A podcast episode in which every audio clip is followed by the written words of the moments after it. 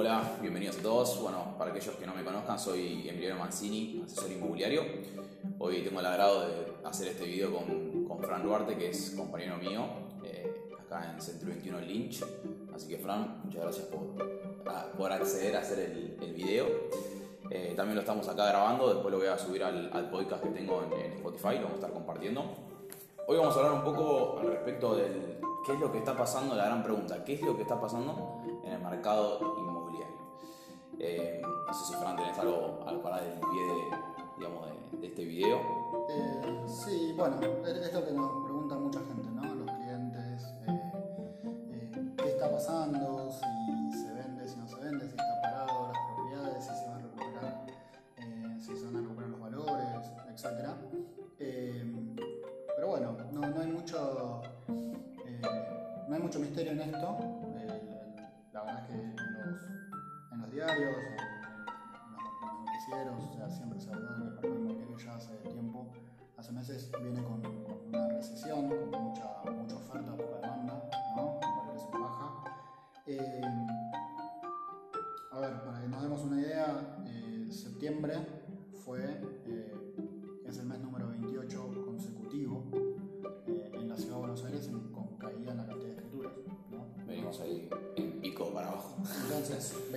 28 meses son, son más de dos años. ¿no? Entonces, eh, independientemente que ahora estamos atravesando una situación muy particular, ¿no? Con, con Bueno, esto- con la pandemia. la pandemia, las restricciones que tenemos para trabajar, eh, eh, el impacto que tiene sobre la economía, etc.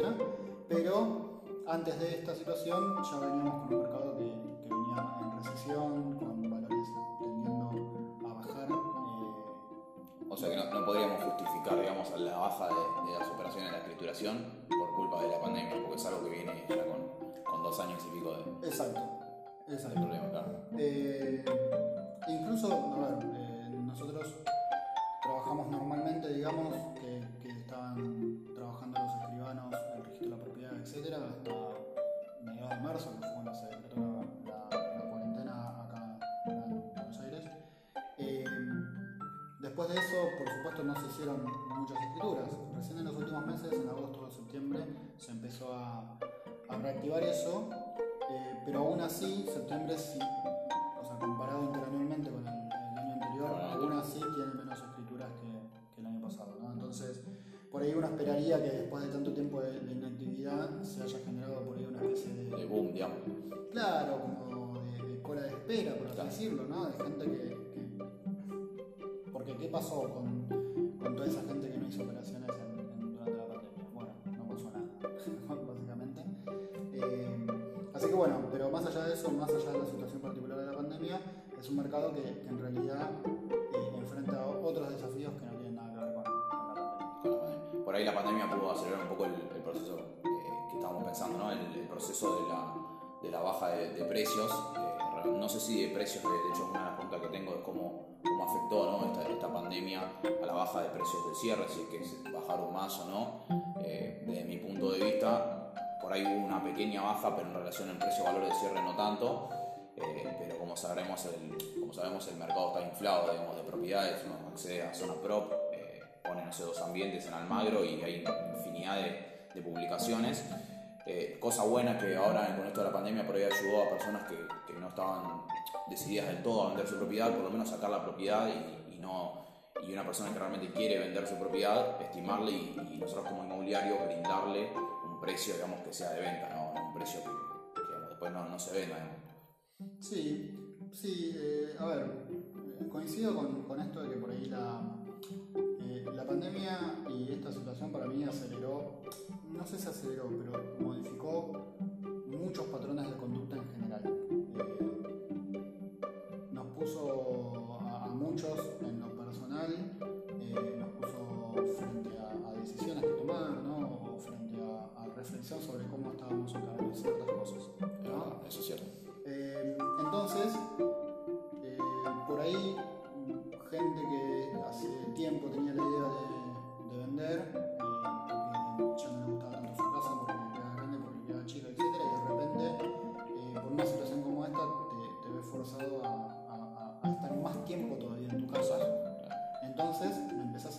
Esas cosas, ¿no? A, tu propiedad. O, o por ahí la gente ¿no? que, se vio bastante el tema de buscar los espacios libres, o sea, patio o balcón, ¿viste? Aquellos que viven en un buen ambiente, pasas seis meses, claro, dentro de un buen ambiente, pues no querés vivir más ahí. es como- Exacto, de, repente, sí, eso sí se ve mucho en la práctica, en el día a día, en nuestro trabajo, se ve mucho de que, que ahora se valora más el espacio abierto.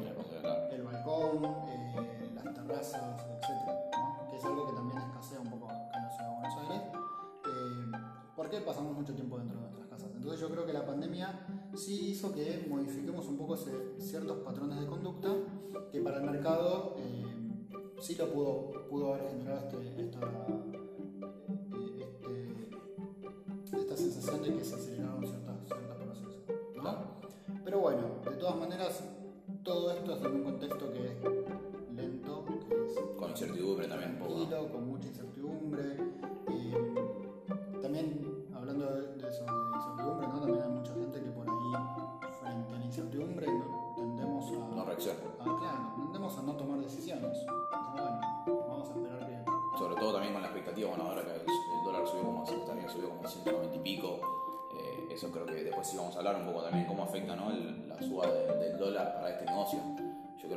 Mucha gente a, a la expectativa de eso, eh, excepto que tengan por ahí una necesidad urgente de vender su casa y están necesitando buscar uno urgente, digamos, porque está parando, no sé, en un familiar y demás y necesitas que comprar sí o sí. Pero después es como que tengo los dólares, me los guardo y espero a ver qué es lo que pasa. Un poco. Sí, la, la- la situación del dólar en realidad afecta eh, en- desde muchos lados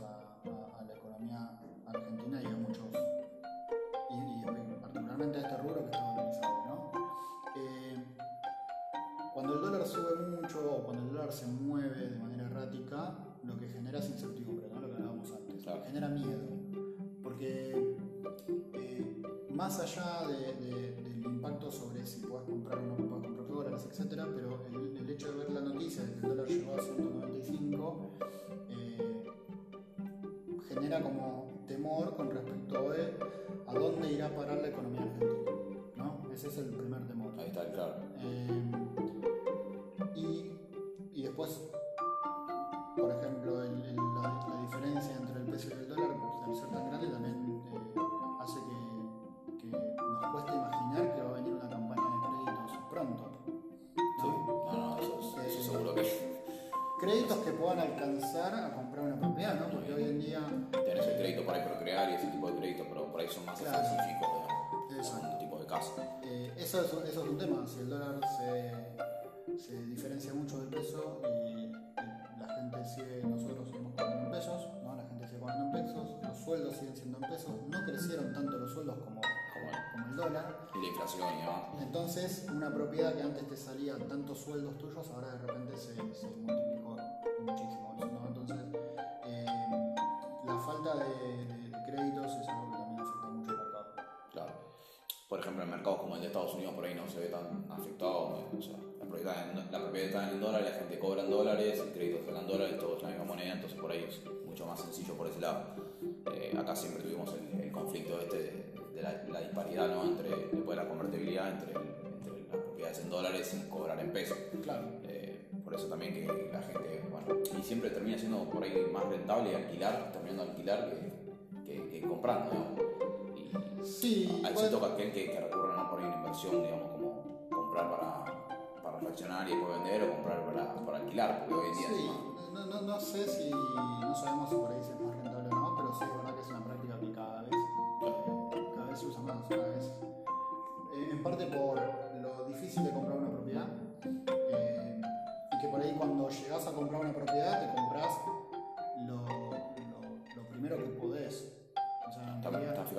precio que la que necesidad. o lo que- Claro, la, la compra se basa en qué es lo que me puedo comprar con esta cantidad de dinero, con esta ayuda de un crédito, de un familiar, etc.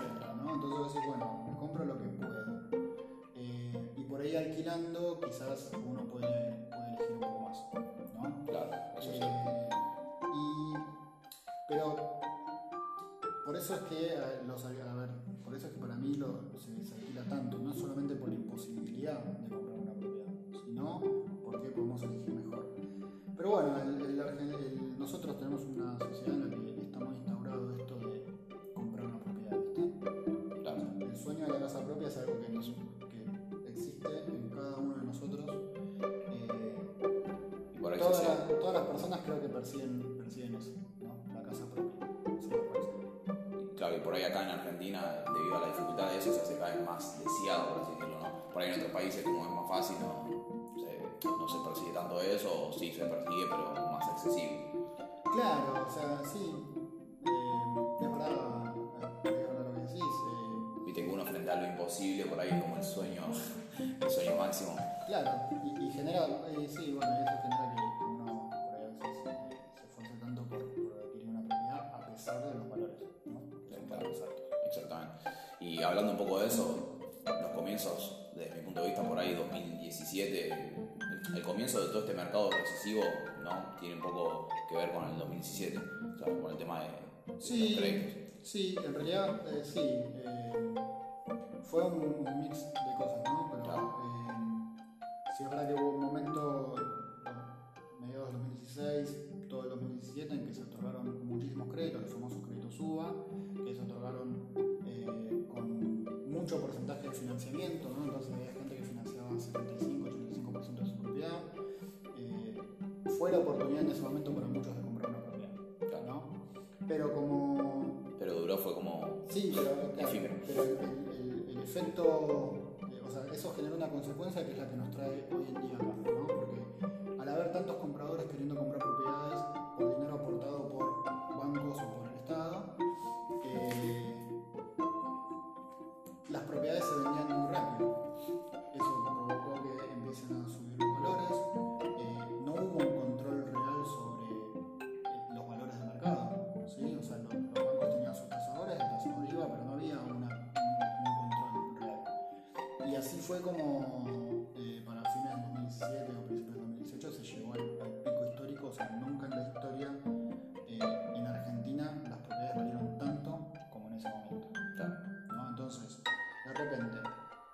Pero esos valores, en definitiva, porque esto es mercado, es oferta y demanda, ¿no? Entonces, esos valores existían porque atrás había una demanda que cubría, claro. que los cubría.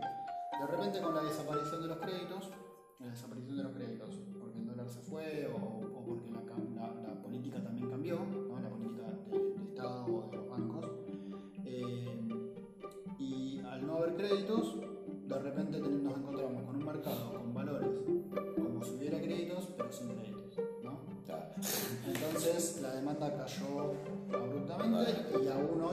eso. Claro. Y nunca más volvieron a. bueno, Recién ahora por ahí están empezando a bajar un poquito, pero la baja es casi ínfima en comparación con lo que subió en el 2017, ¿no? El porcentaje, digamos. Sí. Eh, eh, es por eso que bueno, tenemos un mercado inflado como el de hoy, que, que esta pandemia por ahí ayudó un poco con, con el tema, como habíamos dicho antes, de, de que la gente decida si va a vender o no, bueno, si te vas a poner en posición de vendedora o no, porque claramente estamos en un mercado de, de compradores. Eh, y hablando un poco con respecto al tema de los precios de cierre, eh, se vieron entonces afectados, se vieron afectados, pero mínimamente en comparación con lo que pudo haber sido con, todo este tema de, de la pandemia y con lo que venía soportando antes el mercado. Claro, sí. eh, sí, a ver, para, para, por ahí para explicar esto mejor es, los valores de cierre en realidad eh, es lo que determina son los que eligen a cuánto se venden las cosas, no el vendedor, ¿no? Entonces. Hoy en día, por toda esta situación, por un mercado que viene de un momento en el cual eh, había mucha demanda, entonces los valores estaban más elevados, eh, y como hay una resistencia para ir bajando esos, esos precios, lo que sucedió es que cada vez haya más propiedades en venta. Hoy tenemos muchas más propiedades en venta que hace dos años. ¿Por qué? Porque no hay rotación. Las propiedades se ponen, se publican a la venta y por ahí están un año, Claro, dos, claro. O quién sabe cuánto. eh, entonces, eh, cada vez hay más, más, más oferta eh, y lo que sucede es que un pequeño porcentaje de esas propiedades se venden. ¿Pero cuáles se venden? Se venden las que están, las que están en valor, las que están en un valor que acepta la demanda. Entonces, sí, es verdad que esto que decías, ¿no? de que por ahí la pandemia quizás tiende a sanear un poco esto, ¿no? Porque hoy si querés vender tenés que, tenés que tomar ciertas decisiones. Tenés que hacer concesiones, ¿no? Tenés que decir, bueno, voy a vender a este es el valor. Claro, por ahí yo por ahí lo definiría ¿no? en tres puntos clave, que es el tema del valor, eh, el tema del bueno, posicionamiento de la publicación, porque al haber tanta, al haber tanta cantidad, digamos, o sea, si no estás posicionado, no, la gente no ve, o sea, la gente se cansa también de eso, uno está viendo, nosotros porque por ahí trabajamos en esto y bueno, tenemos que hacer una evaluación o tenemos que hacer una búsqueda de compra y vemos más páginas, pero la gente, la mayoría ve tres páginas, dos páginas y después va a visitar y bueno, termina reservando la que más le gusta dentro del, del valor y el presupuesto que manejaba. Eh, entonces, por ahí la clave está en el tema del valor, en el tema de, de posicionamiento de la publicación y, y de cómo está publicada también, ¿no? O sea, Claro. por ahí si yo te muestro, no sé, una pared blanca y, y no te estoy mostrando nada con esa imagen o con, el tema de la publicación y demás, no, la gente no, no va a estar contactándose. Es que, es que sí, es, es lo que decís vos, ¿no? Porque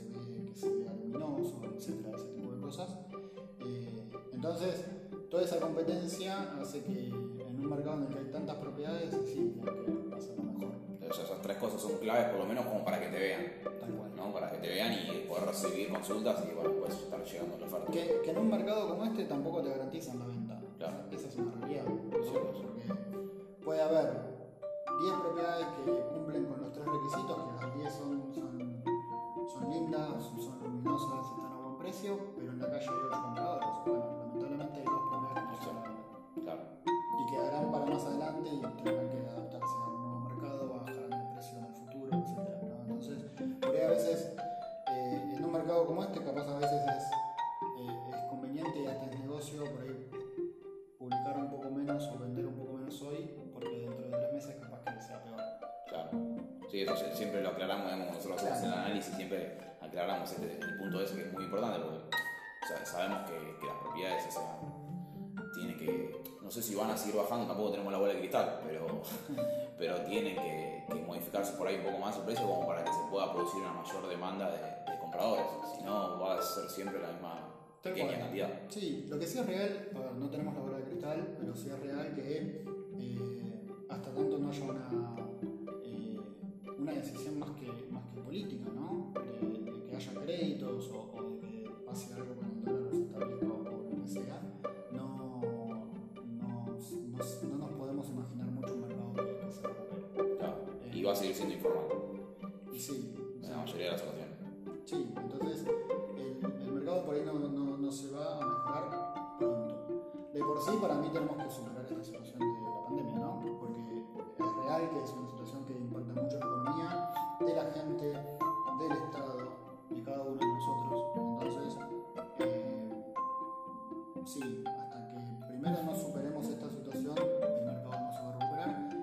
Así, después de eso, tienen que pasar algunas cosas para, para poder volver a tener un mercado. Eh, Sano, por así decirlo. Sí, por así decirlo. Y una de las cosas que por ahí se vieron afectadas positivamente no es el costo de construcción, referido a la suba del dólar, Claro. ¿no? Eh, por lo- una ventaja que tendríamos que tener al respecto. Sí, Eh, y hablando de eso también, hablando o sea, con respecto a los emprendimientos en pozo, por mi parte comercializo algunos y, y- y me di cuenta que también hay mucha gente que se está lanzando a ese mercado, ¿no? De conseguir el terreno eh, y, y como tenemos valores tan bajos del costo de construcción, poder eh, proyectar un, un emprendimiento inmobiliario, creo que se está viendo, está viendo mucha oferta de eso también.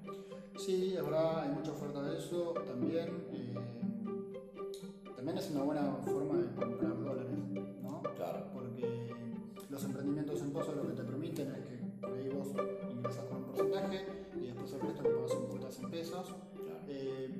para obtener un producto que va a estar en dólares después. exacto. ¿No? Claro, es como que estás en una. Por ahí sí, hasta incluso si tenés los dólares, termina siendo por ahí, depende en cuánto se venda el emprendimiento, si se venden dólares turistas o dólar Claro. vas a hacer una diferencia por este lado también. Sí, no, el, el- el- el producto después, o sea, el producto terminado se va a vender en dólares.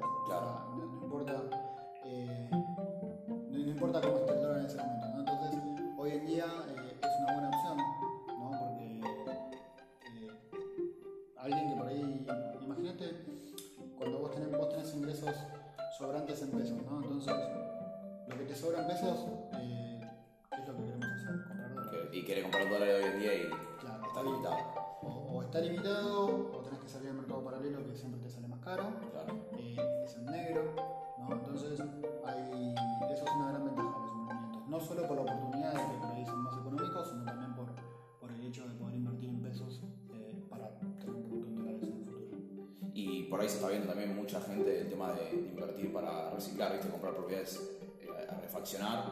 Eh, bueno, por este tema también del, del costo de construcción, por ahí hoy en día se puede sacar un muy buen margen a eso. Y, y generalmente la gente, desde mi punto de vista, por ahí la gente que, que vende ese tipo de propiedades tiene necesidad económica o necesita el, el efectivo eh, o no tiene ganas de hacerse cargo del, digamos, del proceso en el cual lleva digamos, a refaccionar la propiedad. Sí, a ver, el negocio de comprar una propiedad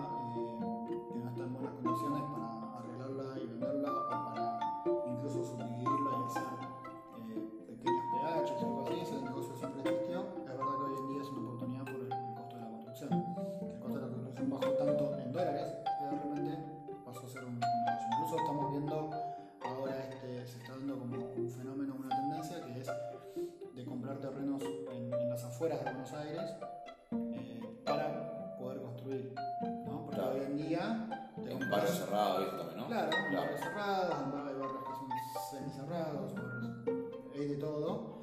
Eh, Y, y un poco la tendencia ¿no? de la pandemia eso ayudó a eso, también, claro, a querer vivir afuera de la capital. porque sí,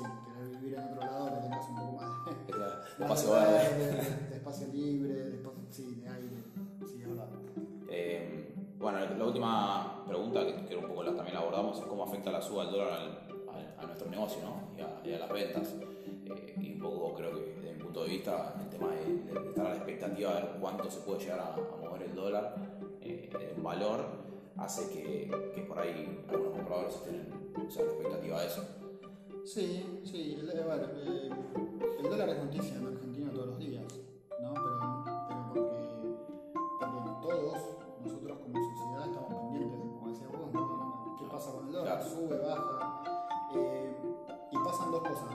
incertidumbre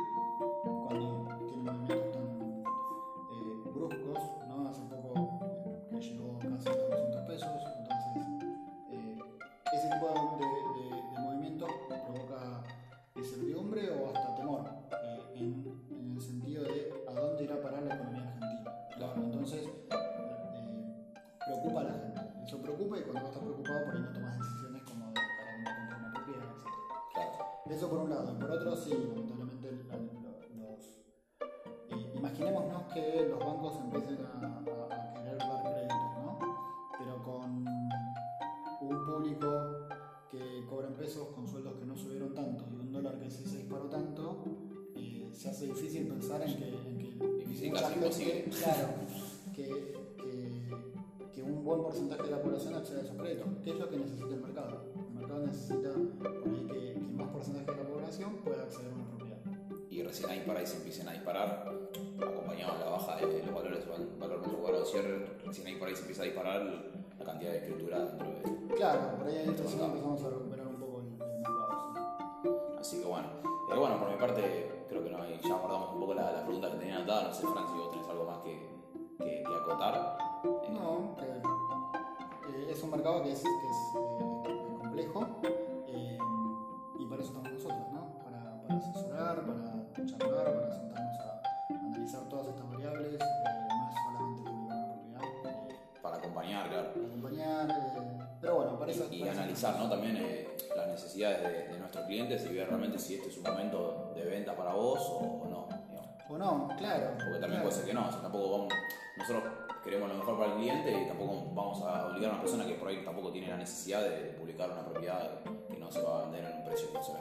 Claro, por ejemplo, recién eh, tocamos varios puntos, ¿no? Entonces, por ejemplo, si, si uno tiene la necesidad de vender una propiedad para comprar otra, eh, no hay mucha historia ahí, porque el mercado puede estar, los valores pueden estar elevados o bajos, pero no, hay- no, hay- no- no sería un problema porque en definitiva, si vendés caro, compras caro y si vendés barato, compras barato. Termina siendo lo mismo. Estás, vendiendo metro, compras metro. Entonces, para mudarse, no, no, no pasa mucho. Y eso yo creo que son todas las, las, Las operaciones que las operaciones que están haciendo ahora, son de personas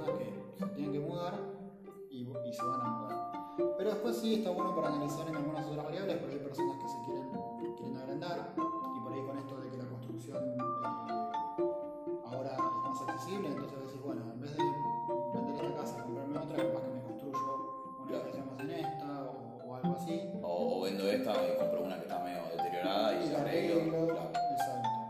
Eh, y si tenés una propiedad ociosa, digamos, una es otra el enfoque, ¿no? Decir, bueno, hay que venderlo si vos necesitas ese dinero para transformarlo en otro lugar, y capaz que lo que te recomiendo es tratar de venderlo lo más rápido posible, Claro. antes de que la propiedad se siga eh, eh, perdiendo valor. Bajando el precio. ¿no? Si es que lo vas a invertir. Entonces sí, hay muchas variables que no siempre terminan en que es un buen momento para vender. Para vender, exacto. Así, es eso. Así que bueno, Fran, gracias por, No, gracias por a vos. acceder a hacer este video. Esperemos que tenga buena repercusión. En, después lo vamos a compartir en, en YouTube y en, y en otras redes sociales. Así que lo estamos grabando. Acuérdense que va a estar en el podcast también.